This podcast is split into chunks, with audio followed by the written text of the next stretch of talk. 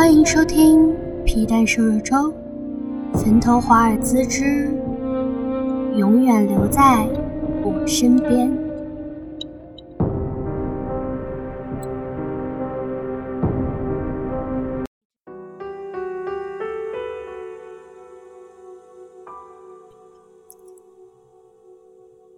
第二天，太阳照常升起。松野揉了揉太阳穴，从床上坐了起来。他闭了闭酸痛的眼睛，环视周围，发现自己在一间病房中。我怎么会在这儿呢？松野想着，但是他什么也想不起来，仿佛记忆断片了一样。有人吗？病房里空荡荡的，只有一张床。一张桌子和一台老旧的电视机。松野活动了一下手脚，发现并没有什么异样，就掀开被子下床，向电视机走去。这时门被推开了，豆蔻拎着饭菜走了进来。“你是？”松野问。豆蔻慢慢不可置信地睁大了眼睛，他盯着松野看了半晌，却只看到松野疑惑地看着他的样子。豆蔻背过身去，豆蔻笑了，笑的眼泪都流了出来。豆蔻在转过身来的时候，眼尾已经泛起了红色。你真的不认识我了吗？豆蔻微微咬着下唇，抬起水汪汪的眼睛看着松野：“我是你女朋友啊。”松野闭了闭眼，眼前的女孩可怜兮兮的样子让他有点心疼。印象里，他也确实有一个女朋友，但是那人的面容却看不清了。发生了什么事呢？豆蔻看着松野思索的样子，便走过去挽住他的胳膊，让他在床上坐下。本来昨天是咱俩的一周年纪念日，你就说要带我去郊游，然后就带我来了这附近的森林里。但是碰到了一起事故，你撞到了头，晕倒了。豆蔻慢慢讲起前两天的事。他看着松野微微低下的头，看着松野努力回想却什么都想不起来的样子，勾着嘴角，用欣喜的语气说：“还好你没事，就是……”话锋一转，变成了委委屈屈的样子，就是把我给忘了。松野看着豆蔻这样，心里莫名涌上一种愧疚感。他不知道这种愧疚感来自于哪里，只好搂住了豆蔻的肩膀。来不及想为什么撞到了头却没有头痛，但是他在心里发誓要好好对待这个被自己遗忘了的小姑娘。离开的时候，松野总感觉自己忽略了什么，但是他想不起来。松野又扭过头去打量了一下这个房间。只看到桌子上的几个针筒，怎么会有针筒呢？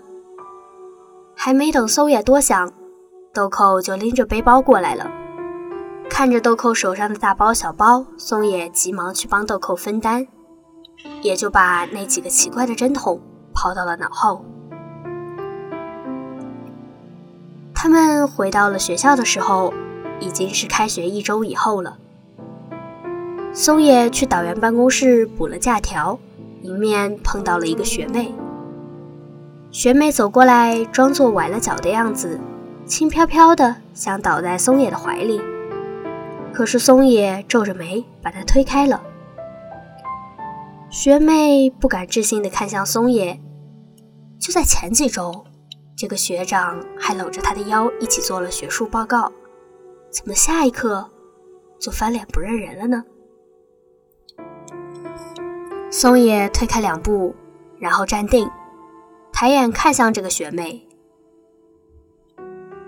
学妹，请自重，我有女朋友了，我们俩关系很好。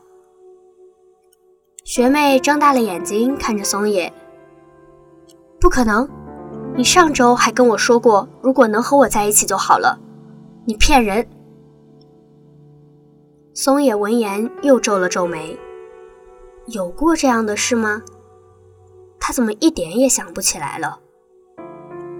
不过没多想，就看到豆蔻从另一边走了过来。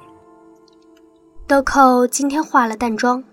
平平无奇的相貌鲜活了起来，他的眼角眉梢都透着笑意，走过来挽住了松野的胳膊。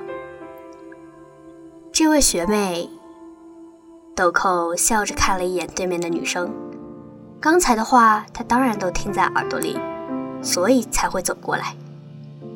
现在的松野完全满心满眼只有豆蔻一人，哪里还容得下别的女孩？豆蔻顿了顿，继续说：“与其有时间觊觎别人的男朋友，不如想想自己怎么找一个。这么急着要把自己推销出去，怕不是担心没人要了吧？”学妹气得脸通红，上来就要推豆蔻：“你这个丑八怪，用什么方法把学长迷成这样？他原来明明都……”眼看着话就要说完，豆蔻不着痕迹地往前挪了一下，被学妹推了个正着，后退几步，倒在了松野的怀里。豆蔻，松野着急地扶着豆蔻站稳，然后严肃地跟学妹说：“我只喜欢豆蔻，豆蔻是我的女朋友，请你不要伤害她。如果再有下次，我不会放过你的。”学妹呆呆地站在原地，不可置信地望着松野扶着豆蔻离开的方向，然后哭着跑开了。回到属于他们俩的家的时候，已经是晚上了。豆蔻要去洗个澡，松野坐在客厅里看着电视。过了一会儿，豆蔻的手机响了，松野拿起来一看，是一个陌生的号码。松野看着豆蔻还在洗澡。于是便接了起来。电话的那头是一个苍老的声音，他说：“豆豆，这次的药该换了。”